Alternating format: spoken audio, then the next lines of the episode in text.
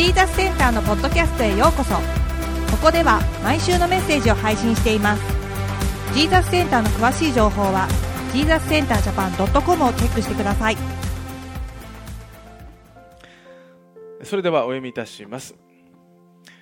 テオピロよ私は前の書でイエスが行い始め教え始められたすべてのことについて書きお選びになった人たちに精霊によって命じてから天に上げられた日のことにまで及びました。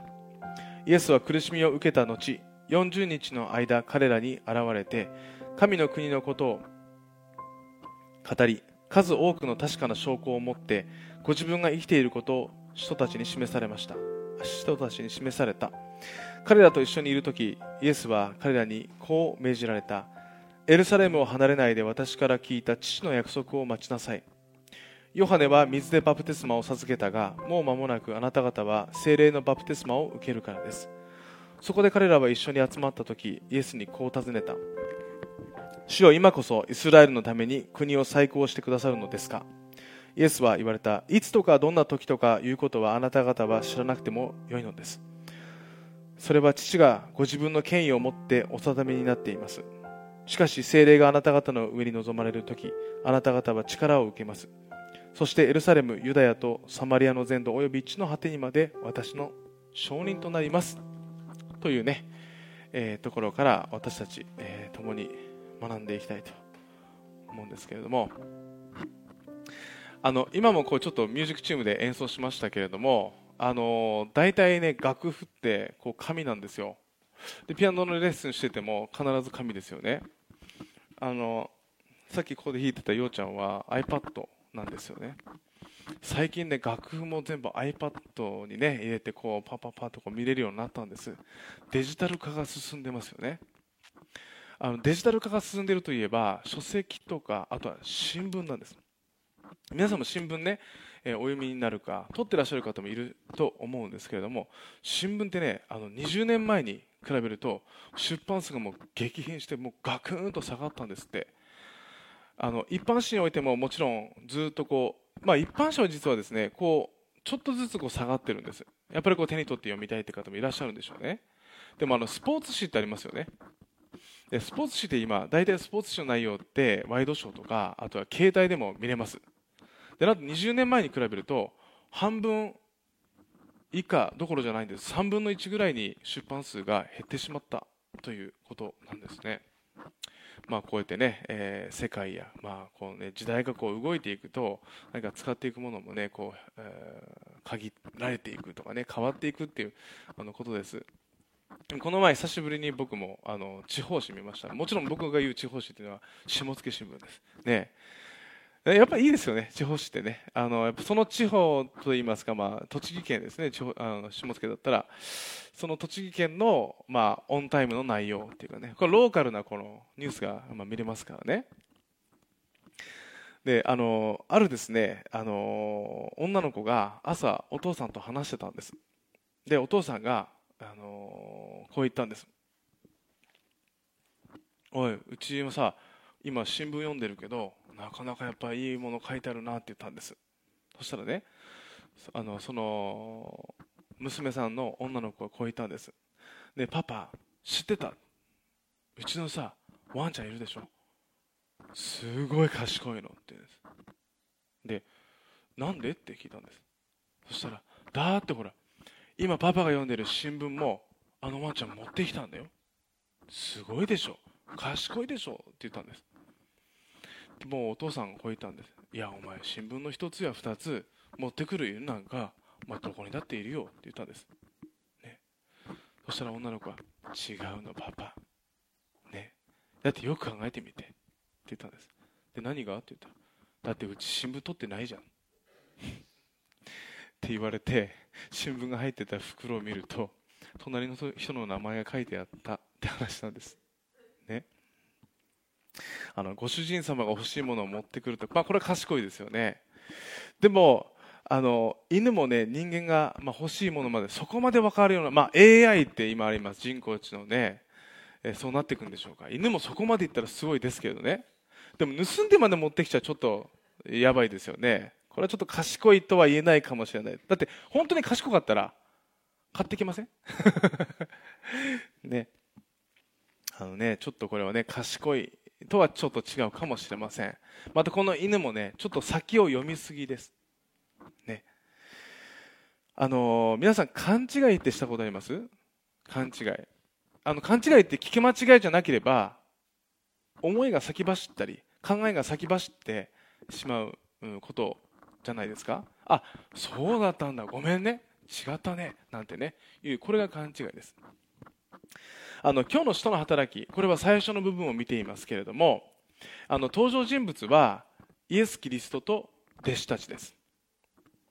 でイエス・キリストが弟子たちに話してますけれどもこの聞いてる弟子たちはこのまさに先を読みすぎてイエス・キリストのメッセージを勘違いして受け取っているそんなシーンなんです。先週学びましたけれどもこの使徒の働きこの著者はこのルカです、ね、スライドお願いします。このルカですね。でこのルカがこの使徒の働きを書きました。でもその前に書いた書簡がありましたね。それはルカの福音書です。でそこから使徒の働きはつながってます。なので今日の箇所でも一番初めに一章をね一節見ると前の書にって言っている通りに前その前の書っていうのはこのルカのルカが書いたルカの福音書です。そして誰に送ったかっていうとテオピロという人に送ったんですよね。でテオピロに送ったのはこのルカの福音書も使徒の働きも同じようにこの2つの書簡がテオピロに送られたんです。でもちろんこの前の書のこのルカの福音書はどういうシーンで終わったかっていうと、ね、イエス・キリストが十字架にかかりね、全ての人の罪のために十字架にかかり3日後によみがえってそして弟子たちの前に現れて、いたというところです。そして今日の箇所を見ると40日の間弟子たちに現れて確かな証拠を残された、ね、確かにイエス・キリストは復活されてそして弟子たちと共に時間を過ごした。そしてその場面でしたね。で何て言ったかというと実はこのルカの福音書の最後にも書いてあると同じことが。で今日の箇所にも書いてあるんです。これは父の約束を待ちなさいってルカはルカじゃなくてイエス・キリストがね言ってるんです。一章の4節では彼らと一緒にいる時イエスは彼らに命じられた。エルサレムを離れないで私から聞いた父の約束を待ちなさい。この父の約束というのは何かというと5節のヨハネは水でバプテスマを授けたが間もなくあなた方は精霊のバプテスマを受けるからです。って言葉なんです。このバプテスマを受ける。このバプテスマという言葉は浸すって意味なんです。なので水のバプテスマというのは洗礼のことです。ね、水にポチャンと入るやつですよね。あれはあのイエス・キリストをあの信じますと心で決めた人は誰でも受けられます、ね、であれは水に浸されるんです。で今度はその精霊のバプテスマ、ね、これは精霊なる神で満たされるその時が来るよ。これが父が私たちに約束していることである、ね、それを待ちなさい。こう言ってたんです。すると弟子たちがこう言うんです。6節でそこで彼らは一緒に集まった時イエスにこう尋ねた主よ今こそイスラエルのために国を再興してくださるのですか？ってこう言ったんです。この弟子たちのこのイスラエルのために国を再興してくださるんですか？ってこう一瞬こう聞くとねあなんか彼ら素晴らしいことを言ったのかなって思ってしまうようなそんな箇所です。でもこれはある勘違いをしているわけなんです。で何かというとこの当時エルサレムというまあ、この地域ですよね。それはユダヤという地域の中の一つだったんです、まあ、ユダヤという地域は今のイスラエルという国の中にありますけれどもこのイスラエルの地方もこのローマ帝国の支配下にあったわけです。だから何かがあるとローマが出てくるんですローマ皇帝の命令は絶対です。だからこのローマ政府からのこの圧政を受けてたわけです。ね、だから彼らは苦しい生活をしていたんです。でも旧約聖書を見ると救い主メシアがいつか現れる。その方は救い主である。でそしてもう一度この国を再興される、ね、復興される。そう予言している言葉があるんです、まあ、むしろこれは何か何のことかというとこれは世の終わりの話なんです、ね、世の終わりにこの救い主がもう一度この国を再興される。で、えー、でも弟子たちはイエス・キリストは救い主だ。メシアだ、ね、これには間違いない。でこれからこのお方はこの私たちが苦しんでいるこのローマの圧政から私たちを救ってくださるんだ。これからイスラエルという国を復興復興されるんだ、ね、そして私たちも何らかの形でこの力を受けてそれに加担するんだ、ね、そういうふうにこう、ね、思っていたわけです。つまりイエス様はまだこの時でも政治的なリーダーだと思っていたわけなんです。ユダヤの地方ローマから独立させるようなそういうリーダーなんだそう思っていたわけですよね。これは大きな勘違いです。弟子たちは自分たちの思いをこう巡らしてねそのメシアと自分たちの思い、ね、思い巡らしていろいろなことを考えて先読みしすぎたんです、ね、でもその問いに対してイエス様は何ておっしゃられたかっていうとね丁寧にお答えになったんです。ね。普通だったらねまたそんなこと言ってんの頼むよってね 言ってしまうような箇所かもしれませんよ。7節でこう言っています。イエスは言われた。いつとかどんな時とかいうことはあなた方は知らなくてもよいのです。それは父がご自分の権威を持ってお定めになっています。ってこう言ったんです。あなたたちが何とかいつとか考えなくていい。精霊があなた方の上に下る。これは父なる神の御心だから父が権威を持ってその父なる神のタイミングで全てを行うから大丈夫だ。こう言ったわけです、あのこの地上で一番知恵があったと言われている方がイスラエルの、えー、3代目の王様ソロモン王です。このソロモン王はあのこう言ったんですよ。全てには定まった時がある。こう言ったんです。神の時がある。そして、えー、伝道者の書の3章の11節でこう言ったんです。神のなさることは全て時にかなって美しい。神はまた人の心に永遠を与えられた。しかし人は神が行われる見業を初めから終わりまで見極めることはできない。私たちはその御心のタイミングがわからない。けれどもその神様の時には必ずパーフェクトなタイミングがある。こう言ったんです。私たちの人生においてもう神様のタイミングや神様の計画というものが存在します。それはまさにパーフェクトなタイミングで最善のものが与えられる。こう聖書は言うんです。でもね私たちはこの一瞬一瞬においてねその時すごく欲しすぎてとかねその時に求めすぎてとかねあの勘違いしてしまうんです。例えば神様今必要なんですけどね、こう祈ったりね。こうあってほしい。これが神様の御心なんだと私たち自身が決めつけてしまう。これはねまさにね今日の弟子たちと同じような心です。弟子たちは自分たちはローマの汗で苦しんでいる。イエス様はメシアだ。だからこの救い主がこのイスラエルの国をもう一度再興されるんだ。独立するんだ。そう思ってしまったんです。でもこんな風に考えていては神様の素晴らしい計画も見えなくなってしまうというわけですよね。あのアメリカの南部の方にアラバマ州という州があります。あのそのエンタープライズ市にはね変わった記念碑があるんです。あの記念碑っていうとね大体ねあのその市とかその市出身とかその地域出身の人その地域の人が記念碑として残されますよね。素晴らしい功績を残した人です。普通は人です。でもこの市にあるこの記念碑っていうのは虫なんです。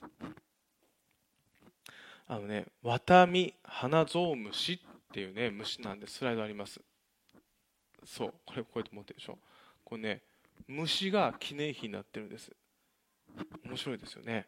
これあの1900年代の初頭にワタミハナゾウムシってこれ害虫なんです、ね、で害虫がメキシコから侵入してそして侵入した23年後になんとこの地域の主な収入源であるあの綿花の生産に壊滅的な被害を与えたんです。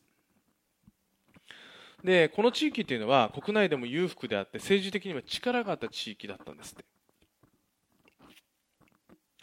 えー、でもなんと最も貧しい地域になってしまったんです。このワタミハナゾウムシのおかげでね。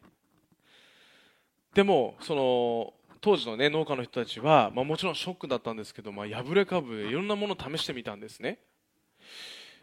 それがピーナッツと大豆なんですって。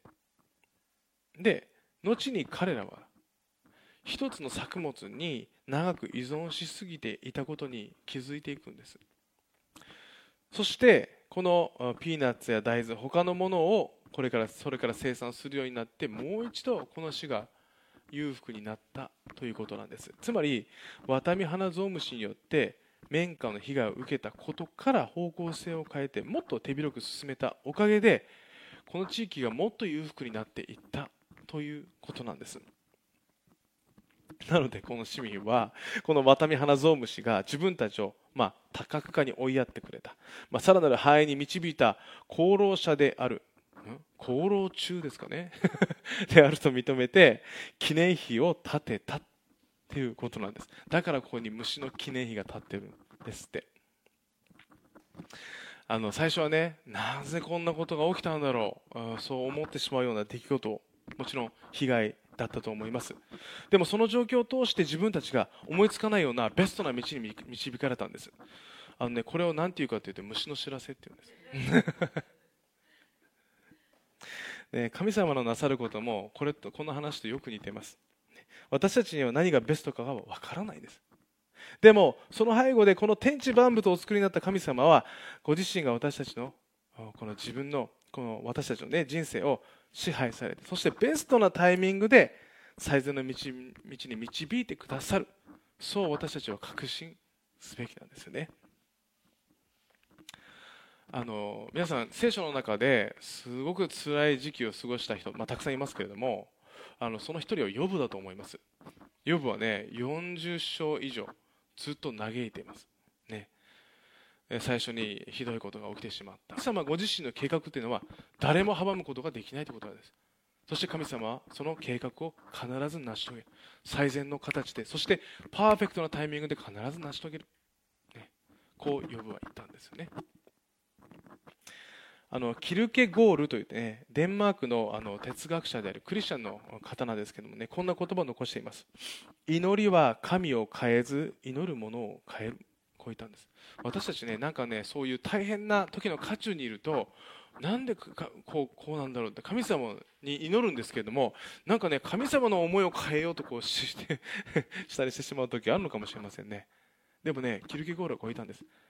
祈りは私たちを変える。祈るものを変えるんだ、ね、だから私たちはどんなこと祈ってもいいんです。自分勝手に祈ってもいいんです。自分の思いはただもちろん言ってもいいんです。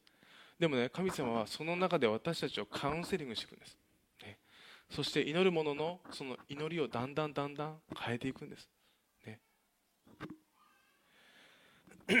そしてねその私たちがそう祈っていく時にその私たちの心も神様の御心にだんだんだんだん近づいていくんです。あの私たちは不完全です。で無力な時もあります。だから自分に期待している人生というのはすごく不安定なんです。でも神様というのは完全なるお方です。パーフェクトなお方。最善なるお方なんです。このお方と共に歩む人生というのは揺るぎない人生になっていくんです。だからこそこれから大きな伝道に向かう。この弟子たちに対しても父と御心にしっかりと目を向けるようにこう弟子たちを励ましたんですね。さて今日の一章の8節、えー、ここがこの使徒の働きのそのキーバースになるって言いましたね。あのその鍵の聖句になっていく。すごく重要な聖句ですって先週メッセージ、えーでお話ししましたけれども、えー、こんな言葉です。しかし精霊があなた方の上に臨まれる時あなた方は力を受けます。そしてエルサレムユダヤサマリアの全土および地の果てにまで私の証人となりますってこう言ったんです。あの先週お話ししましたがこの力という言葉はこの語源がデュナミスという言葉です。これはダイナマイトの語源になった言葉だですね。と話しました、えー、まあ、ダイナマイトというと私たちがこの精霊を、まあ、弟子たちもそうですけどもこの精霊が受けるこの力精霊からいただく力というのはこの中でボーンとダイナマイトのようなねこの力をね私たちに与えるんだ。そういうことなんです。どうです？皆さん力ボーン感じてますか？ね。でもね力って何ですか？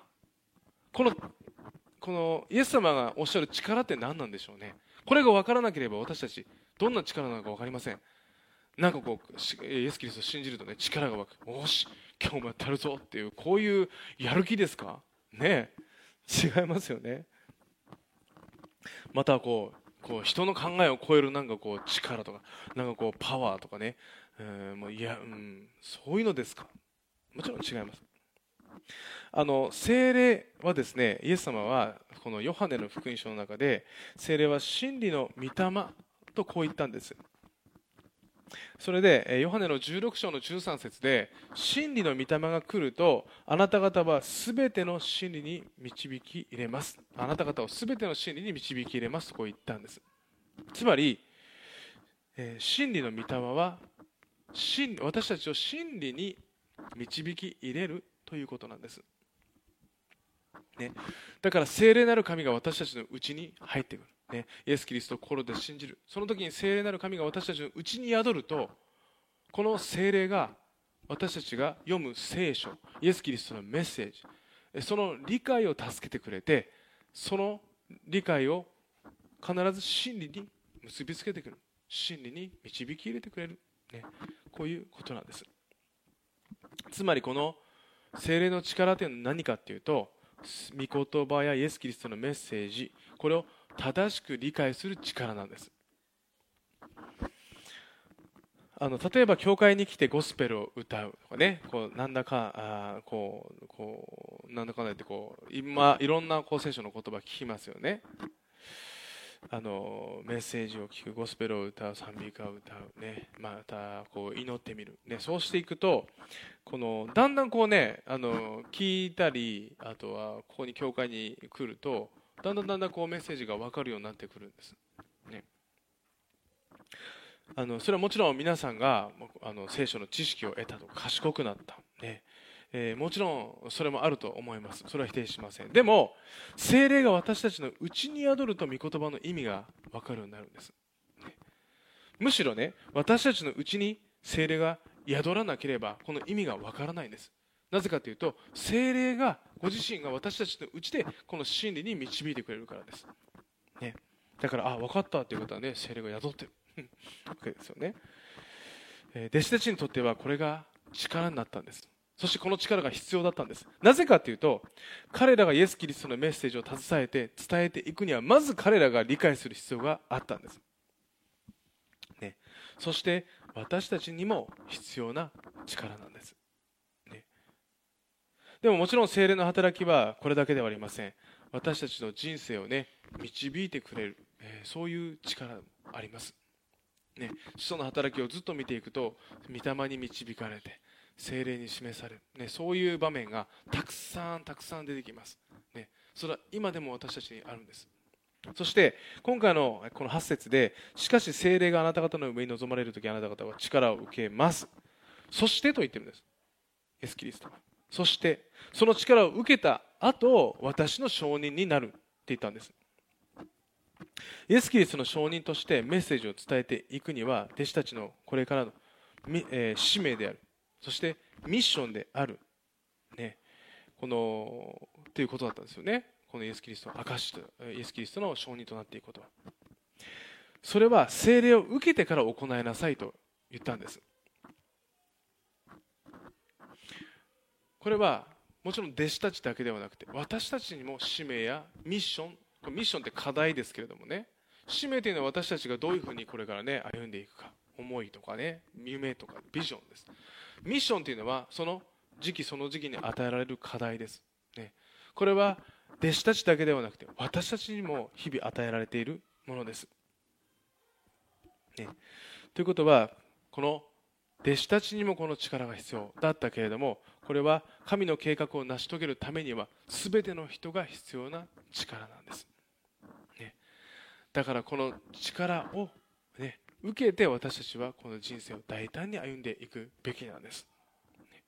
だからこそ、ね、このメッセージ聞いてらっしゃる方また配信ご覧の方もねもしこの力を持ってない方がいらっしゃったらぜひこの力をねあの得てください。イエス・キリストを心で信じる、え自分の、ね、罪のために十字架にかかった、そして3日後によみがえって私たちは父なる神との永遠の関係が与えられている。これを心で信じるだけで父なる神との永遠の関係がある。そしてこの聖霊なる神が私たちのうちに住んでくださるということですね、えー、この、まあ、聖書という書物、まあ、これは世界のベストセラーですけれども、まあ、この聖書はさまざまな国の言葉に訳されていますよね。あの訳されているという言葉はまあ言語があるわけです。言語の えー、旧約聖書の言語はヘブライ語です。新約聖書の言語はギリシャ語です。なので牧師になる学校に行くっていうと大体ヘブライ語とギリシャ語、ね、あとはねこうラテン語を学ぶ、まあ、そんな人もいますけれどもね。でももちろん私たちがこういうふうにして読んでいるということは誰かが翻訳してくれたんです、ね、翻訳家という人がいたりそういうたくさんのその、ね、諸外国の言葉に翻訳する人が今までにもいたからこそ私たちがたくさんの言葉で聖書を読むことができるんです。で今日実は最後にご紹介したい、方がいらっしゃいます。これはイギリス人の宣教師でウィリアム・ケアリーさんという人ですね。え、この方はですねあのインドに行かれた宣教師なんです。で彼を含める彼のチームはですね、まあ、代表的な方々は3人いたんですけどもこの3人のこのチームは生涯にわたってインドの現地の言語も含めなんと44言語に聖書を翻訳しているんです、ね、素晴らしい働きをした方ですよね。あのでも彼は初めから素晴らしい人ではなかったんです。あのあるイギリスの偉大な牧師たちっていうのはね彼を、えー、彼がねイギリスに行った後ね彼をねこうバカにしたんです。片田舎もあ片田舎の生まれも育ちも良くない田舎者の宣教師に何ができる、ね、こう言ったんですって。まあ、当時ねそれだけまあ名もこう誰も知らないようなね、えー、そういう宣教師だったんです。牧師だったんです。そして彼は、ま、小さい頃から真面目にずっと信仰を持ち続けてきたかっていうとそうでもなかったんです、ね、でも彼はある日神様に劇的に出会うんです。そしてそこからねさまざまなこう神様に語られるっていう体験をしてそして最後まで神様と共にこの自分の人生をね大胆に歩んだ方なんです。あの彼はもともと小さい時から探求心っていうのがすごくあった人なんですって。確かにね何だろう男の子ってそうなのかな女の子もあるのかな分かんないけどうちの子は特にねあの一緒に歩ってたりお散歩したりするとああそこに橋があるねってなんで？って言うんですいやいや渡るからだよえ？なんで？って言うんです。全部になんでつけるっていうね。こっちもどう答えたらいいんだろうっていうね。彼もそういう心を持ったんです。でなんでって聞くと全部それ吸収していくんです。だから昆虫とか植物すっごく詳しかったんですって。ね、だからね彼はねあのね当時周りに博士って呼ばれたんです。それぐらいあのすごくねあのなていうかね探求心がある、まあ、おそらく彼も賢かったんでしょうね。で彼はあの小さい時からあの敬虔なクリスチャンの両親と一緒に教会に出ていくんですけどまあ行ってたんですけれどもでもその時には本当に形式的な信仰だった。こう言ってるんです。あもちろん聖書も読んでたんだけど、まあ、それは本当にただの本として読んでいた。書物として読んでいた。神様からのメッセージとしては読んでいなかったんだそうです。それで彼はあの、まあ、少しねあの年月が経ってい、えー、くと彼は靴の修繕をするその靴屋さんで働くようになるんです。でそこで一緒に働いていた青年を通してこのケアリーさんはイエス・キリストを初めて救い主として受け入れるわけなんですね。でこの時が形だけの信仰ではなく真剣に信じた時だったとケアリーさんおっしゃってるんです。その時から彼は人生に対する態度まで変わっていくんですね、えー、そして、えー、神様はどんなふうに私にねこう語ってらっしゃるんだろう。そういうことにこう敏感に耳をね、えー、傾けていくんです。で彼は17歳の時に私に全てを委ねなさいという神様からの語りかけを感じたんですって。でそれから自分の人生を神様に委ねることを決めるんです。でも、まあ、どうやって自分の人生を委ねるかって考え日々祈っていると一つの夢が与えられますそれが世界に出ていく宣教師だったんです。